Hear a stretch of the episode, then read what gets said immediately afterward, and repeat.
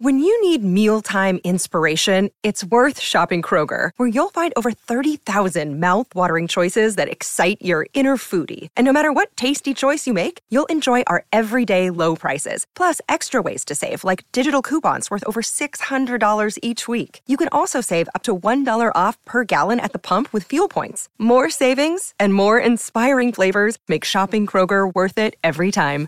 Kroger, fresh for everyone. Fuel restrictions apply.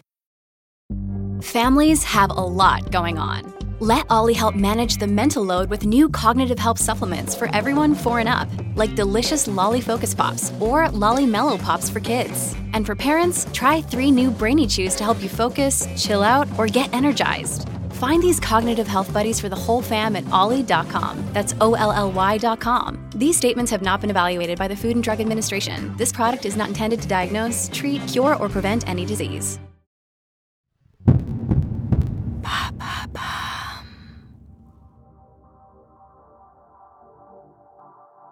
Bonjour à tous, je suis Alice Vacher. Je vous souhaite la bienvenue dans l'empreinte. Nous allons essayer de comprendre ensemble comment les marques d'aujourd'hui s'engagent ou non pour notre planète. Chaque semaine, je reçois donc des start des PDG de grands groupes ou encore des directeurs de la RSE qui m'expliquent comment leur entreprise s'engage pour porter une révolution de l'impact sur notre planète.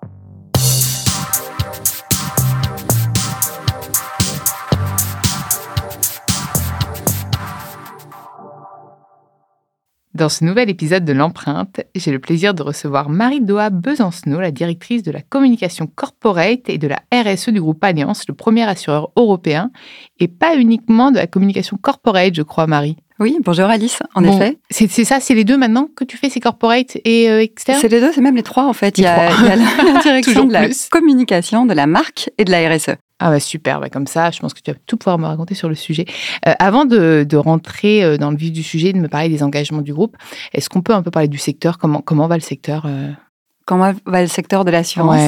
De la finance en général, on peut dire que c'est un secteur qui est en pleine ébullition, en pleine transformation et qui a vraiment vraiment pris le, le, sujet de la transformation des modes de consommation et de l'énergie surtout. Et je dis ça quand je pense au secteur, je pense même pas au secteur en France, je pense au niveau européen en fait, parce que quand on voit tout ce qui arrive là dans l'année, il y a des euh, réglementations. C'est exactement ça. On a trois directives qui arrivent européennes là dans les quelques mois qui viennent. Une justement qui révise les standards de reporting sur tout ce qui est sustainable development. Un deuxième qui est sur les green bonds européens et le troisième sur un éco-label européen. Donc on voit que ça bouge. Ouais, mais en même temps c'est bon signe. Mais euh, J'imagine aussi, quand on est une assurance, que tout ce qui est réchauffement climatique et donc impact sur les concitoyens, c'est un effet. On doit réduire, on doit aussi aller dans ce sens-là, même pour vous. parce que eh ben, C'est exactement ce que tu dis, c'est-à-dire qu'on a la chance d'avoir un, ADN et un métier qui, par essence, est déjà branché RSE, puisque nous, notre objectif, c'est de prévenir les risques, de prévenir les personnes qui sont euh, susceptibles d'être confrontées à ces risques et de les limiter pour pouvoir les maîtriser, euh, parce que c'est autant de, sinistres, en effet, qu'on n'a pas ensuite à indemniser. Et puis, euh, on a vraiment, dans notre ADN, cette mission de prévention collective. Et donc, ça s'est accéléré euh, ces derniers temps. Tu as pris ton poste il y a combien d'années? Il y a sept ans et demi. Ah oui, ah, mais c'est génial parce que comme ça, tu as pu voir vraiment l'évolution.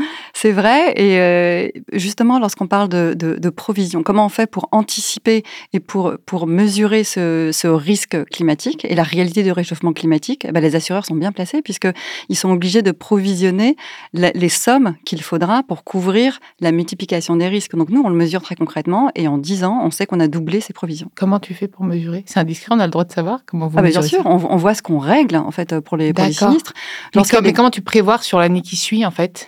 Ah, bah Parce que vu que ça, ça, dégénère un peu le climat, etc. Ce sont des euh, probabilités, mais tu as complètement raison. C'est-à-dire qu'on observe les phénomènes climatiques. Donc nous, la météo, ça nous intéresse au plus haut bah point. Oui.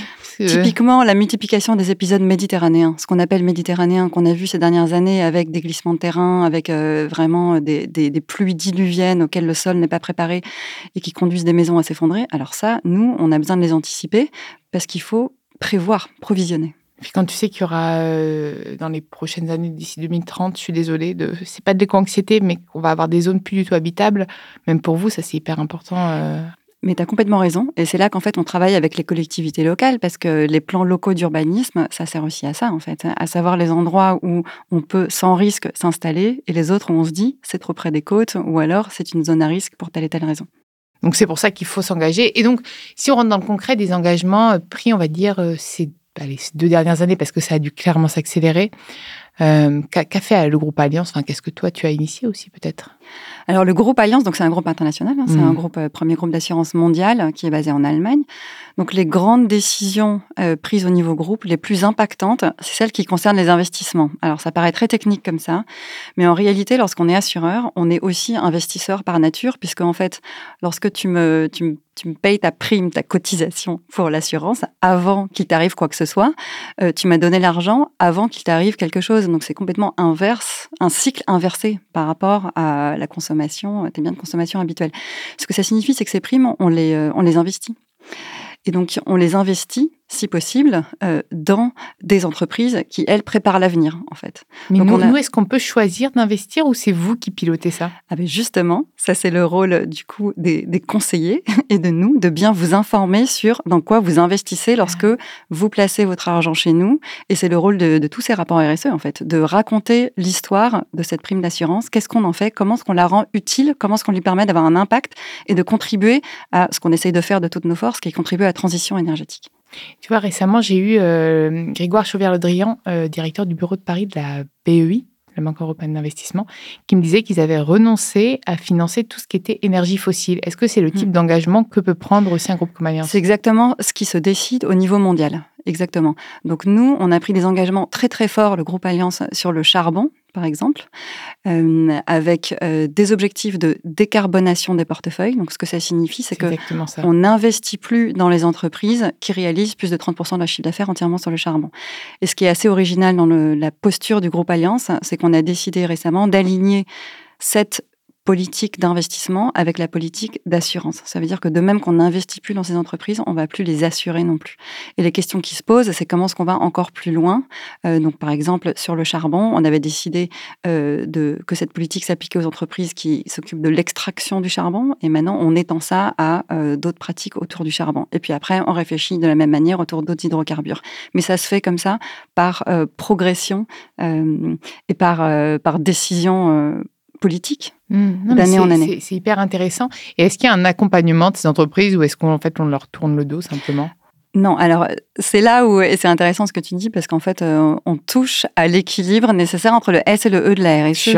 C'est tout l'ADN du podcast. C'est pour ça, ma, ma question. Non, mais ça, c'est vraiment très important. Je dirais que pour résumer l'approche de ces grandes entreprises d'assurance. Lorsqu'on investit dans une entreprise, quel est l'impact qu'on peut avoir? Eh bien, on peut soit investir directement, on peut soit désinvestir brutalement, ou on peut aussi accompagner. C'est-à-dire qu'une entreprise dans laquelle on est investi, on a un système de scoring interne sur le E, le S et le G, donc tous les volets de la RSE, et on a des seuils de tolérance. le G, c'est C'est la gouvernance. Gouvernance. Qui est très important aussi. Tu vois, mais moi, je l'oublie.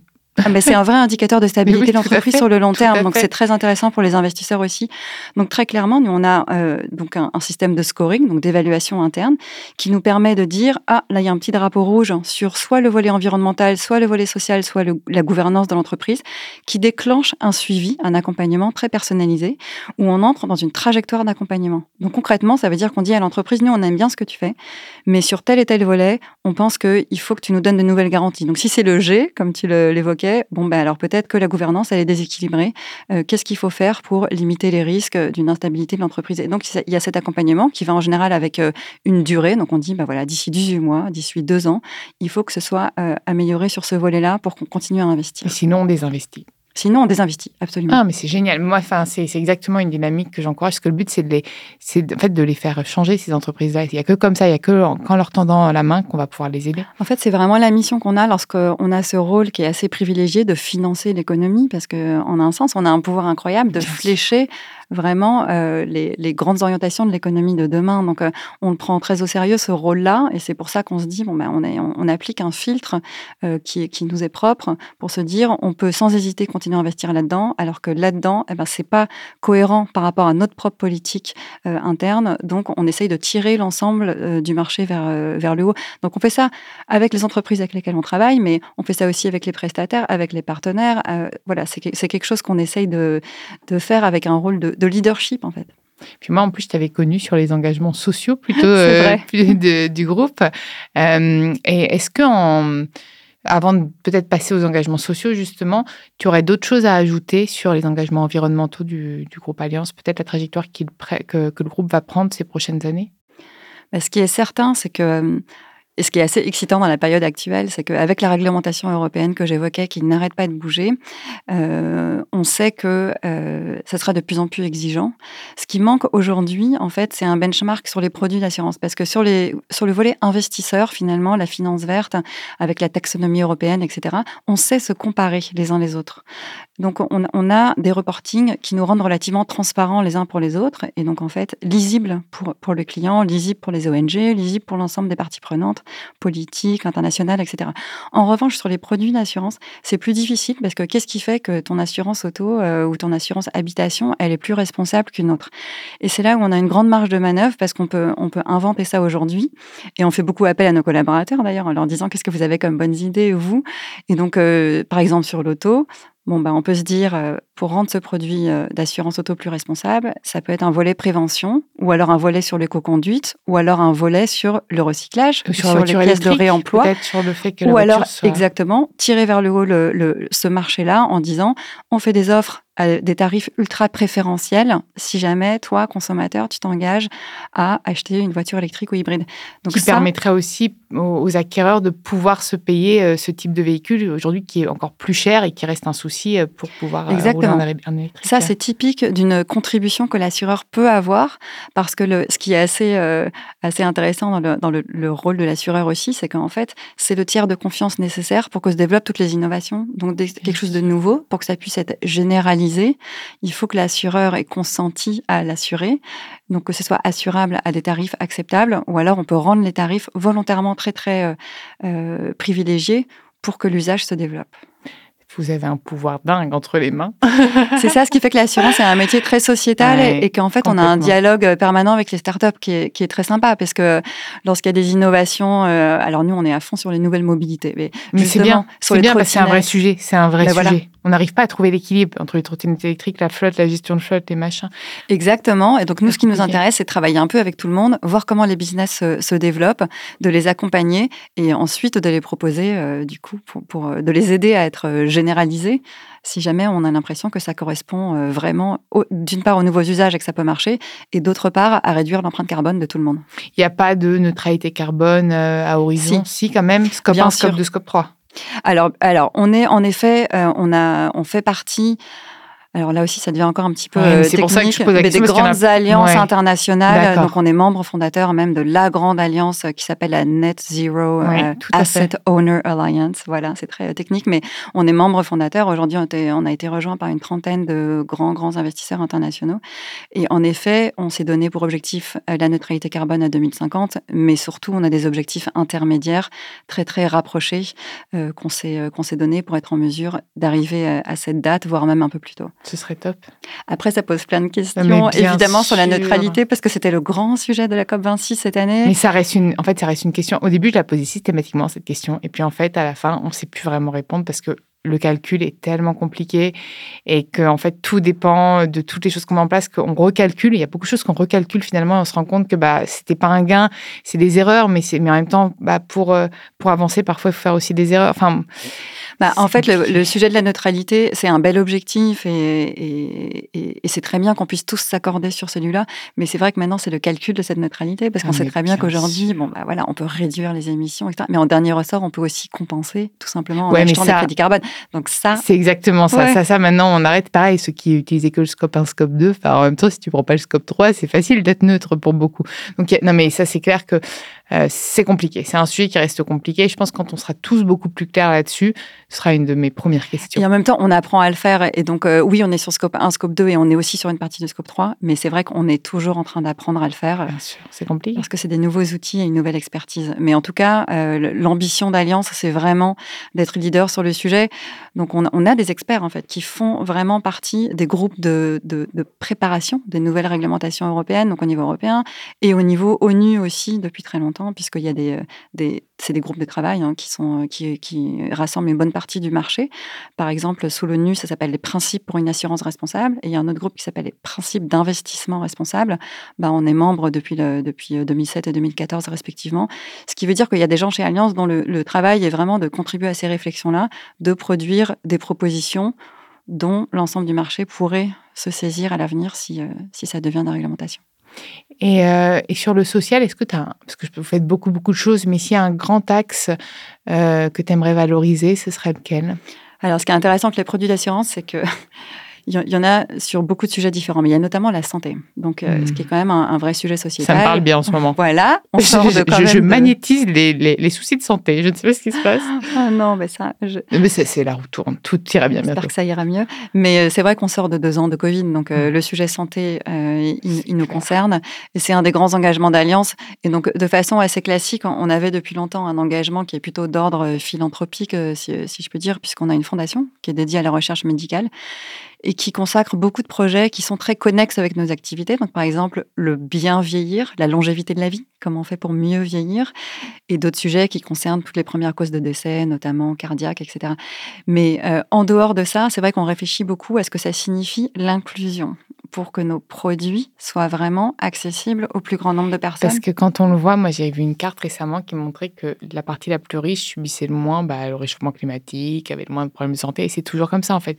Il y a vraiment des disparités sociales incroyables. Et donc euh, l'assurance a clairement un rôle à jouer là-dedans. Alors ça, alors ça c'est un autre sujet, mais auquel on réfléchit en effet, qui est euh, comment on fait pour s'assurer que euh, on, tarifie au juste prix. Donc c'est vraiment le, voilà le, faire, le fait que le produit soit, j'allais dire faire, mais le fair mmh. product quoi, soit soit juste. Euh, et ça c'est ça rejoint la question de l'éthique. et ça, ce que ça signifie, c'est qu'en effet en interne, on est on est des groupes de personnes dont je fais partie qui réfléchissent à bien concilier les débats qu'on voit monter dans la société par exemple Est-ce que c'est juste qu'une personne âgée soit tarifée comme ci comme ça, qu'un jeune soit tarifé comme ci comme ça? Et est-ce que c'est est-ce que c'est juste par rapport à sa manière de conduire, par rapport aux risques réels encourus, etc. Donc là, on tombe vraiment sur des discussions éthiques ah et qui viennent, oui, parce qu'elles viennent rencontrer ah des, euh, des, des méthodes de travail qui sont techniques, puisque non, mais là, c'est vrai que c'est hyper touchy comme point, c'est-à-dire euh, jusqu'où on va en fait? Bah, dans l'étude, quoi. Exactement. Et c'est vrai que ça, vient rencontrer des, méthodologies qui sont au cœur du métier de l'assurance, qui, qui s'appellent la mutualisation, parce que c'est ça la grande vocation de l'assurance, en fait. C'est de mutualiser euh, les, primes et les risques pour que le jour où toi, il t'arrive quelque chose et moi, il m'est rien arrivé, ma prime serve à couvrir ce qui t'est arrivé à toi. Et c'est le grand principe de l'assurance. C'est la solidarité. Mais c'est une forme de solidarité, cette mutualisation. Et c'est là où ça devient très difficile parce mmh. qu'aujourd'hui, tout le monde a un désir de tarifs très, très personnalisés. Chacun est très. En fait, on est dans une, dans une société très individualiste quand même. C'est vrai, mais on est obligé de le prendre en compte parce qu'on vit dans, dans, ce monde-là. Et donc, comment est-ce qu'on continue à proposer une mutualisation pour couvrir le plus grand nombre de personnes tout en, en proposant à chacun une tarification qui lui paraisse juste? C'est hyper compliqué. Bah, quand tu auras la ah solution, tu me diras.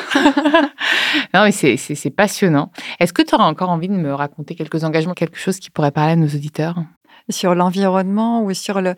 Ce que tu veux, parce que l'environnement, on a un petit peu couvert. Euh, après, c'est vrai que c'est un sujet qui est au cœur de l'actualité. mais on est RSE, donc mhm. on parle aussi du social. Euh, mais mais peut-être sur ouais, peut-être que les gens se demandent comment, comment on peut faire... Euh, comment, comment on peut avancer plus vite En fait, pour l'ensemble des entreprises, ce qui est, ce qui est intéressant, c'est que souvent, on se dit, quand on lit les rapports RSE ou même les rapports climat, on se dit, bon, bah, tout est là, la philosophie est, voilà, est bien déroulée, les PDG, ça exactement ce qu'il faut dire. En revanche, est-ce que cette ambition de l'entreprise, elle percole vraiment jusqu'au bout de l'entreprise? Est-ce que les personnes qui sont en contact avec le client, ils savent raconter l'histoire? Et si jamais un client... Est-ce qu'ils y croient? Est-ce qu'ils y croient? Voilà, est-ce qu'ils sont informés? Si un client arrive dans une agence et qui demande un produit d'assurance vert, est-ce que la personne qui est en face, elle sait euh, l'orienter etc. Donc ça, c'est des choses sur lesquelles on travaille énormément et c'est vraiment un enjeu pour, pour tout le secteur. Ensuite, on a... Euh, c'est vos meilleurs ambassadeurs. C'est nos meilleurs ambassadeurs et c'est pour ça qu'on a, ben, ils sont, on a 2500 points de vente en France, c'est incroyable. Et c'est là où on rejoint le S de la RSE, c'est qu'on a un, un ancrage territorial qui est vraiment gigantesque. On adore dire que sur la quasi-totalité du territoire, sur 97 du territoire, on est à moins de 20 minutes de route de chez un agent. Ça veut dire qu'on a vraiment. Donc à pied, c'est faisable. On part en rando voir son agent. Hein Moi, j'y vais. En vélo. en vélo, c'est ça.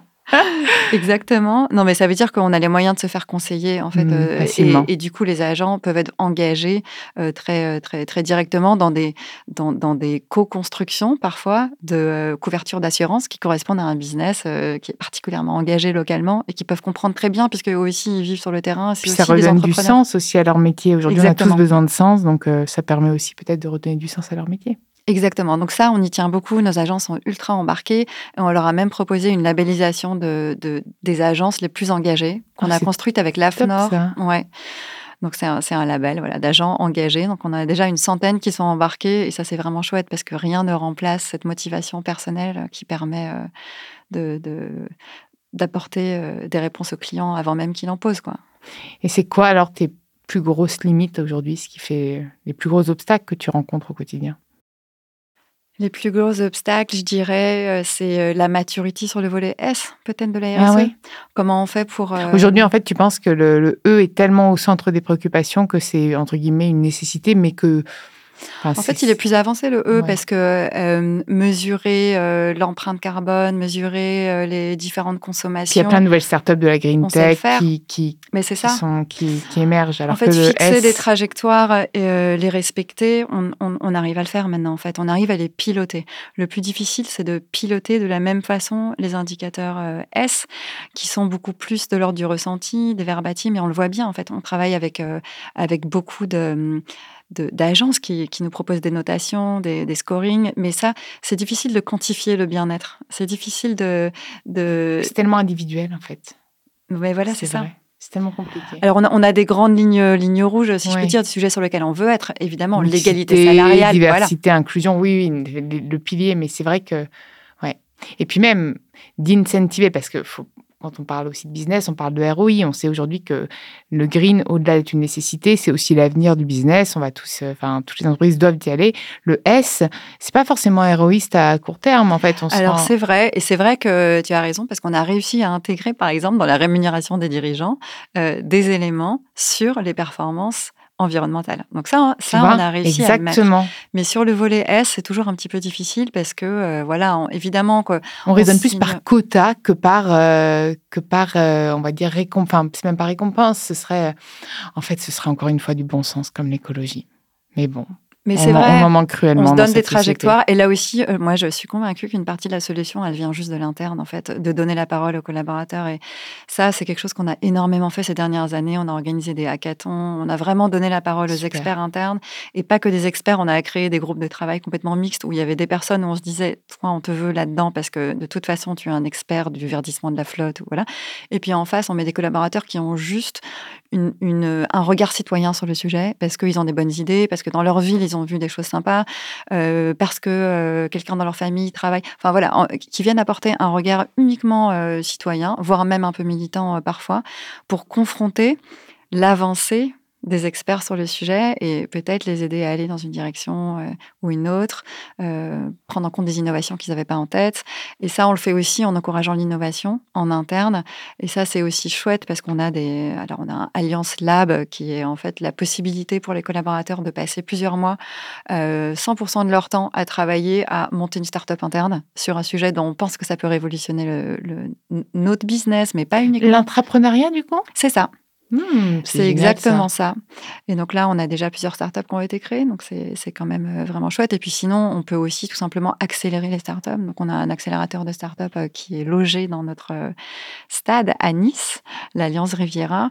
Et là, on a déjà accéléré 50 startups sur des sujets qui sont euh, qui ont qui ont tous quand même une dimension à impact.